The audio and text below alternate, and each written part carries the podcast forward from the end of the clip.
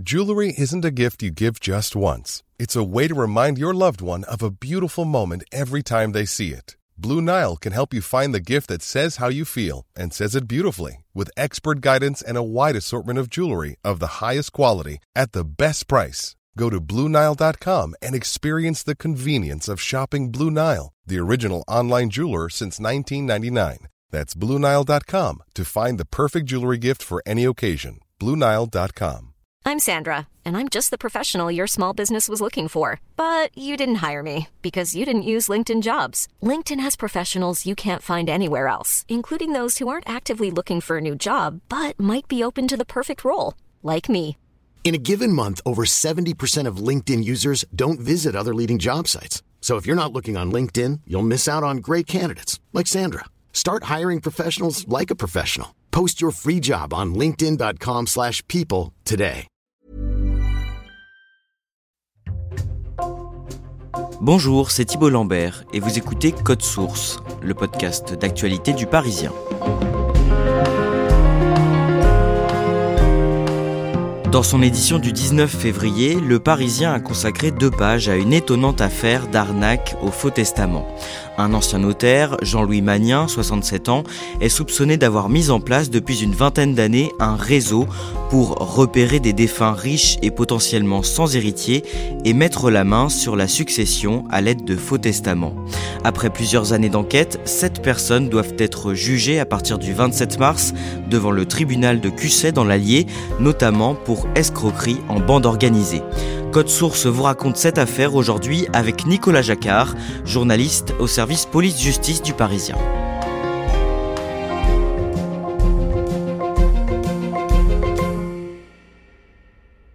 Nicolas Jacquard, toute cette affaire démarre à l'été 2015 dans un hameau qui porte un nom curieux puisqu'il s'appelle la Maison Brûlée. C'est dans la commune de Servilly, dans l'Allier. À quoi ressemble cet endroit? Alors on est euh, à une demi-heure au, nord de Vichy, au plein cœur de l'Allier, dans une zone extrêmement rurale, très vallonnée.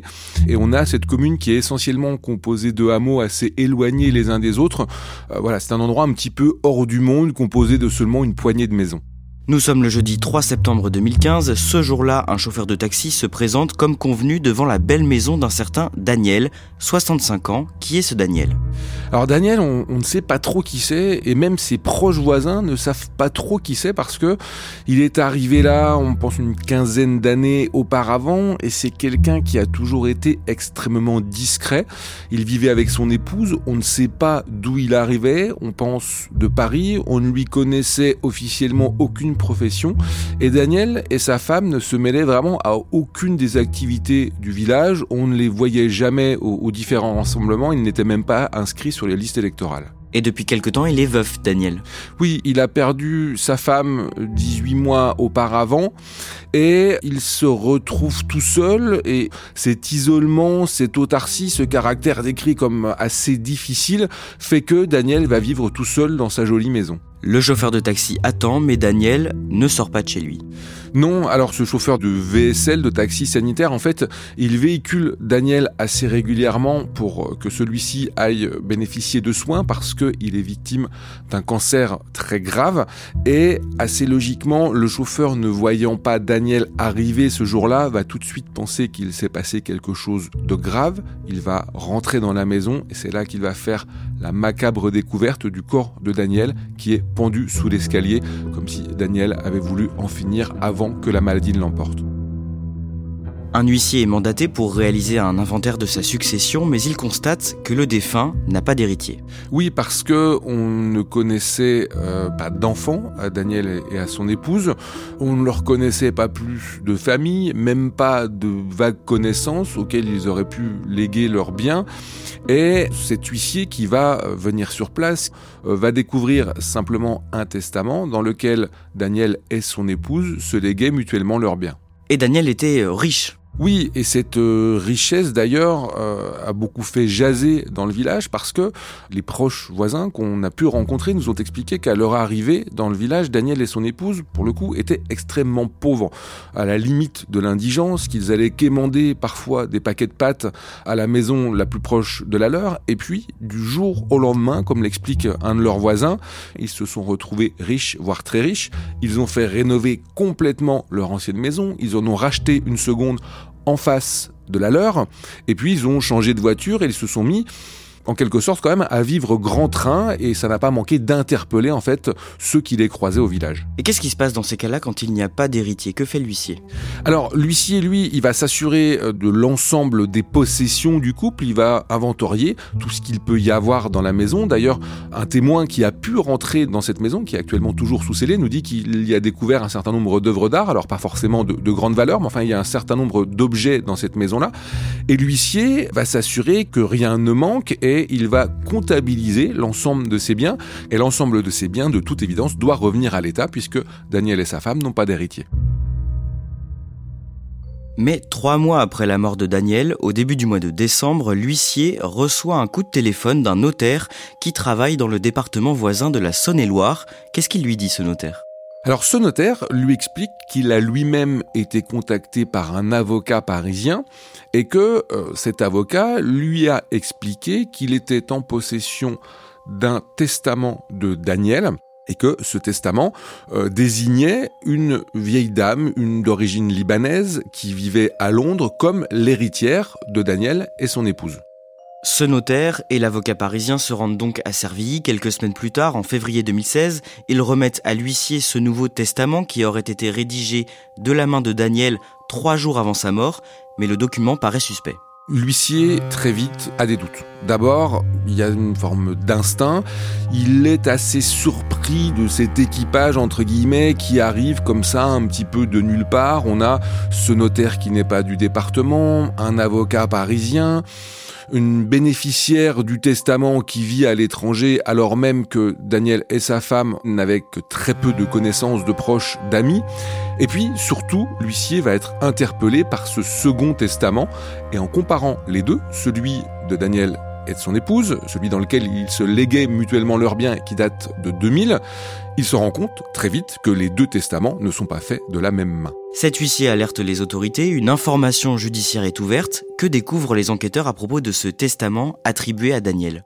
Alors, euh, dans la foulée des doutes de l'huissier, une expertise graphologique va être diligentée par la justice et ses conclusions sont sans appel puisque elle estime que les deux testaments, comme le pensait l'huissier, n'ont pas été rédigés par la même main. Et puis, en perquisition, les gendarmes de la section de recherche de Clermont-Ferrand vont essayer de s'atteler à trouver des liens potentiel entre Daniel, son épouse, et puis leur bénéficiaire, cette fameuse Libanaise résidant à Londres. Et ils vont fouiller dans l'ensemble de la maison de Daniel et son épouse, et ils ne trouveront aucun lien entre Daniel, son épouse, leur bénéficiaire et même l'avocat qui s'est présenté. Donc ce document est totalement faux. Il apparaît que ce document est totalement faux et que très clairement certains ont essayé de fournir un faux testament pour s'attribuer la succession de Daniel et son épouse qui ne leur revenait pas de droit. Nicolas Jacquard. À partir de là, les gendarmes de la section de recherche de Clermont-Ferrand vont également perquisitionner l'étude de ce fameux notaire de Saône-et-Loire. Ils vont mettre la main sur des documents et c'est le début d'une enquête qui met en lumière un vaste réseau d'arnaques au faux testament, soupçonné d'avoir spolié une dizaine de successions. Dès les premières investigations, un proche de ce notaire est rapidement identifié. Aux yeux des gendarmes, c'est lui, le cerveau de toute cette affaire. Il s'appelle Jean-Louis Magnin. Qui est cet homme à ce moment-là, quand les gendarmes tombent sur lui? Alors Jean-Louis Magnin, c'est lui-même un ancien notaire qui a été associé à celui de Saône-et-Loire qui est perquisitionné. Et euh, c'est un homme dont on ne sait pas trop de quoi il vit. On sait qu'il habite à Paris, dans le 15e arrondissement, qu'il a vraisemblablement de très gros besoins financiers. Il a une cinquantaine d'années, plusieurs enfants, et les gendarmes vont se mettre sur sa trace pour essayer d'en savoir un petit peu plus sur ce drôle de personnage. Les enquêteurs découvrent qu'il possède un très gros patrimoine immobilier. Oui, il a de nombreux biens immobiliers, il a euh, des maisons un petit peu à travers euh, toute la France, euh, des appartements, il a aussi de très grosses voitures, une Rolls-Royce, une Porsche, une Audi, et puis sa véritable passion, ce sont les chevaux de course, il en aura jusqu'à une dizaine, voilà, des chevaux dont on nous dit que l'entretien coûte à l'année entre 25 et 35 000 euros, sa propre fille justement veut percer dans le milieu du cheval de haut niveau, elle souhaiterait être jockey, et et on a le sentiment qu'il a vraiment développé une passion pour ce milieu-là. C'est quelqu'un qui a l'air de mener la grande vie et qui pourtant est tout le temps à court d'argent on voit que son train de vie est, extrêmement dispendieux et il doit toujours trouver de l'argent pour financer ses différentes passions alors même qu'on ne lui connaît pas vraiment de profession déterminée et de source de revenus fixes. Les gendarmes se mettent donc à fouiller le passé de cet homme, ils remontent plus de 20 ans en arrière. Nicolas Jacquard, à quoi ressemble la vie de Jean-Louis Magnin à la fin des années 90, début des années 2000 il est euh, d'abord donc un notaire installé, et puis il va être soupçonné au début des années 2000 d'abus de faiblesse et de suspect. Il va devenir coupable puisque en 2004 il est condamné pour ses abus. Et qu'est-ce qu'il fait après cette condamnation? On l'ignore, on sait juste qu'il est radié de l'ordre des notaires et qu'il est à ce moment-là interdit d'exercer sa profession.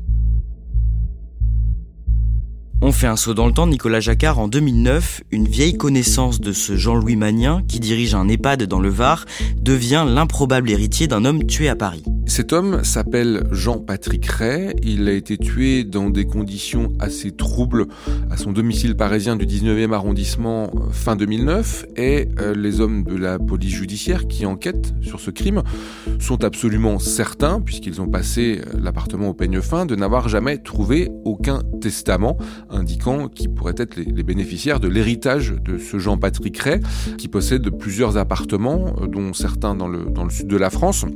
Et va à ce moment-là un testament un petit peu miraculeux, pourrait-on dire, qui attribue l'ensemble de ses biens à un certain Patrick, qui est directeur de maison de retraite dans le Var, justement, alors même que euh, Jean-Patrick Ray avait un cousin qui aurait été légitime à hériter de ses biens. Cet homme, Patrick, ce directeur d'EHPAD, voit l'une de ses résidentes, Marthe, décédée deux ans plus tard, en 2011, et l'unique héritière se trouve être une amie de longue date de Jean-Louis Magnin également. Oui, c'est héritière, elle se prénomme Huguette. Elle va, encore une fois, très étonnamment, bénéficier de l'ensemble de la succession de cette vieille dame. Euh, on parle de sommes allant de 250 à 300 000 euros, avec euh, des assurances vie, avec un certain nombre de placements. Et Huguette va en bénéficier quand on lui demande quel est son lien avec la défunte. Elle va expliquer que les parents de son époux avaient été plus ou moins les voisins de la vieille dame assez euh, difficile à, prouver, à mettre en avant, mais un certain nombre de proches de la défunte ne connaissaient pas Huguette et trouvent qu'elle arrive un petit peu de nulle part. La succession d'une autre vieille dame richissime, Colette Gatti, décédée l'année suivante, en 2012, intrigue également les enquêteurs. On est là encore sur une grosse succession, encore plus importante que les précédentes, on parle d'1,2 million d'euros, et cette succession va bénéficier à un certain Jean Magnin, c'est ce que précise le testament qu'aurait rédigé Colette Gatti. Elle décrit ce Jean comme un amour de jeunesse et le testament stipule que, à défaut de Jean, c'est son fils qui sera lui aussi l'héritier et ce fils s'appelle Jean-Louis Magnin. Mais Colette avait une notaire et cette notaire trouve ça très suspect. Colette, euh, contrairement à d'autres des victimes de ce réseau, euh, avait une notaire attitrée et cette notaire va elle-même s'étonner de ce testament qui arrive comme ça de manière impromptue. Il lui est livré deux mois après la mort de Colette et la notaire très vite va exprimer ses doutes sur l'authenticité de ce testament puisqu'elle raconte que deux semaines avant le décès de Colette, elle s'était entretenue avec sa cliente, elle lui avait conseillé de rédiger ses dernières volontés et Colette lui avait indiqué qu'elle était à ce moment-là trop fatiguée pour le faire. Et donc aux dates où aurait été rédigé ce, ce nouveau testament, très clairement, Colette n'était pas en état de le faire. Mais à l'époque, l'affaire en reste là et Jean-Louis Magnin touche donc cet héritage. Étrangement, malgré les, alertes de la notaire historique de Colette, euh, Jean-Louis va bien engranger cet héritage parce que, voilà, on a le sentiment que l'affaire en reste là, que peut-être la justice n'a pas voulu se saisir de ce dossier-là à ce moment-là. En tout cas, Jean-Louis Magnin va bénéficier de la succession de Colette. En février 2015, une certaine Janine meurt à Vichy et dans son testament, rédigé très peu de temps avant sa mort, elle désigne comme légataire la mère de Jean-Louis Magnin. Cette fois, on ne parle plus du père de Jean-Louis, mais de sa maman qui se prénomme Louise. Le testament mentionne qu'elle se serait bien occupée de ses chats et que c'est pour ça qu'elle aurait été remerciée euh, par une succession d'un montant d'environ 200 000 euros. Et en allant un petit peu plus loin, les enquêteurs découvrent que Louise Magnin a effectué un certain nombre de virements financiers en direction des comptes de son fils. On a vraiment le sentiment que euh, la maman de Jean-Louis Magnin été utilisée en quelque sorte comme une femme de paille, encore une fois, dans ce dossier-là. Nicolas Jacquard, dans tous les cas qu'on vient de mentionner, à chaque fois les testaments étaient en fait euh, complètement bidonnés. Oui, c'est vraiment le sentiment des, enquêteurs sur une, dizaine de dossiers. Alors, les juges pensent qu'ils ont commencé à mettre tout ça en place au début des années 2000. On a donc une dizaine, une quinzaine de successions dans lesquelles, à chaque fois, euh, les testaments établis semblent faux et à chaque fois, encore une fois, on a euh, des hommes, des femmes de paille qui auraient été mis là par Jean-Louis Malien pour ne pas que ce soit lui qui touche directement les successions. On le comprend bien, ça aurait été beaucoup trop suspect mais à chaque fois, voilà, il plaçait des proches, sa maman, son papa, voire des amis de longue date qui, derrière, allaient lui rétrocéder le fruit de leur larcin. En janvier 2017, un mandat d'arrêt est donc délivré à l'encontre de Jean-Louis Magnin. Qu'est-ce qui se passe à ce moment-là? Il est parti à Dubaï. Il avait annoncé d'ailleurs à ses proches que s'il sentait que la situation lui échappait un petit peu, il irait se, mettre au vert à l'étranger. C'est ce qu'il a fait, mais on soupçonne que, à court d'argent, cette cavale qui ne dit pas vraiment son nom, finalement a tourné court et Jean-Louis Magnin est revenu en France pour se livrer à la justice, sachant recherché. Il est placé en détention provisoire pendant un peu plus d'un an, puis remis en liberté sous contrôle judiciaire dans l'attente d'un procès. Qu'est-ce qu'il répond de ces accusations? Il nie avoir eu un, quelconque intérêt à toucher euh, l'ensemble de ses successions. Et ce qui est quand même assez euh, paradoxal et qui ne va pas forcément dans ce sens-là, c'est que chez lui, en perquisition, les enquêteurs ont retrouvé un certain nombre de dossiers, chacun au nom des défunts, dont les successions sont soupçonnées d'avoir été volées par Jean-Louis Magnin et ses complices. Jean-Louis Magnin et les six autres membres présumés de ce réseau doivent être jugés fin mars devant le tribunal judiciaire de Cusset dans l'Allier pour escroquerie, tentative d'escroquerie et recel en bande organisée. En clair, quelle était la technique de ce réseau pour spolier ses successions? Le nerf de la guerre, si je puis dire, pour eux, c'était d'abord l'information, puisque avant de jeter leur dévolu sur une, succession vacante, alors elle ne l'est pas complètement puisque l'État est, officiellement l'héritier de ces personnes qui n'en ont pas, mais avant de pouvoir s'accaparer ces biens, ils devaient bien sûr être au courant que euh, des personnes relativement fortunées allaient décéder sans héritier. Et c'est pour ça que on soupçonne que Jean-Louis Magnin et ses complices aient développé comme ça un réseau d'informateurs, d'ailleurs dont le premier était ce directeur de de retraite du sud de la France, puisque il connaissait très bien ses pensionnaires, il savait lesquels étaient entourés ou ne l'étaient pas, et sur lesquels on pouvait décemment avoir une chance de s'accaparer les biens.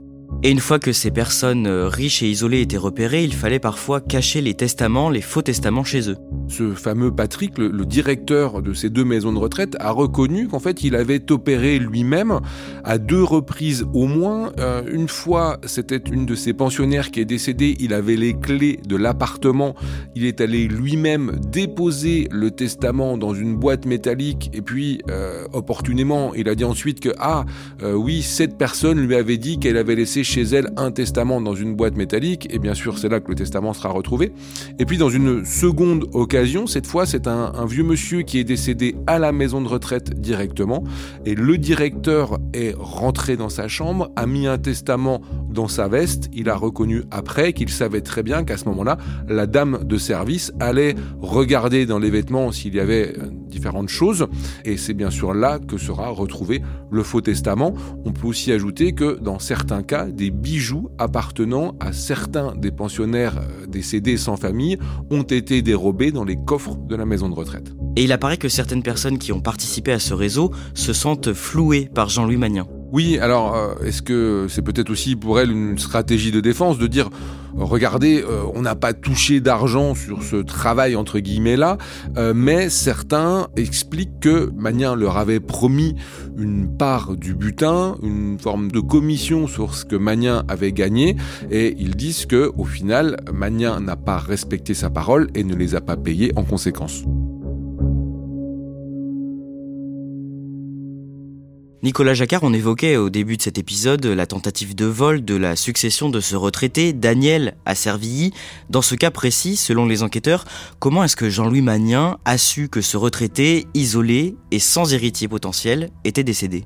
Presque par hasard, pourrait-on dire, il se trouve que la fille de Jean-Louis Magnin est passionnée par le monde hippique et elle montait à cheval avec la fille du patron d'une des grosses agences de pompes funèbres locales dans le secteur de Vichy et c'est lui qui a su que Daniel était décédé et c'est lui qui en a prévenu à ce moment-là Jean-Louis Magnin.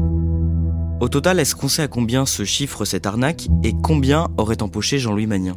Alors officiellement, pour la justice, l'ensemble de ces détournements de succession a représenté une somme globale de 5,6 millions d'euros.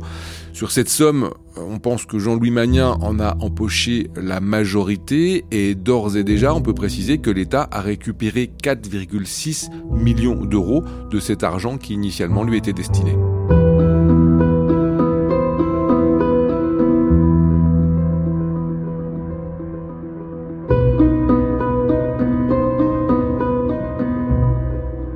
Merci à Nicolas Jacquard. Cet épisode a été produit par Clara Garnier Amourou et Raphaël Pueyo. Réalisation Julien Moncouquiole.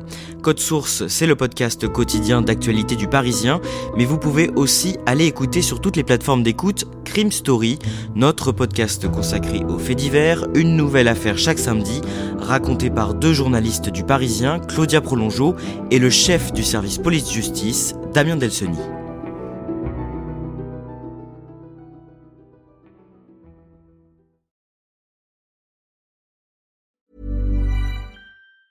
Planning for your next trip? Elevate your travel style with Quince. Quince has all the jet setting essentials you'll want for your next getaway, like European linen, premium luggage options, buttery soft Italian leather bags, and so much more. And is all priced at 50 to 80% less than similar brands. Plus, Quince only works with factories that use safe and ethical manufacturing practices. Pack your bags with high-quality essentials you'll be wearing for vacations to come with Quince. Go to quince.com slash pack for free shipping and 365-day returns. When you need mealtime inspiration, it's worth shopping Kroger, where you'll find over 30,000 mouth-watering choices that excite your inner foodie. And no matter what tasty choice you make, you'll enjoy our everyday low prices, plus extra ways to save, like digital coupons worth over $600 each week. You can also save up to $1 off per gallon at the pump with fuel points. More savings and more inspiring flavors make shopping Kroger worth it every time. Kroger, fresh for everyone. Fuel restrictions apply.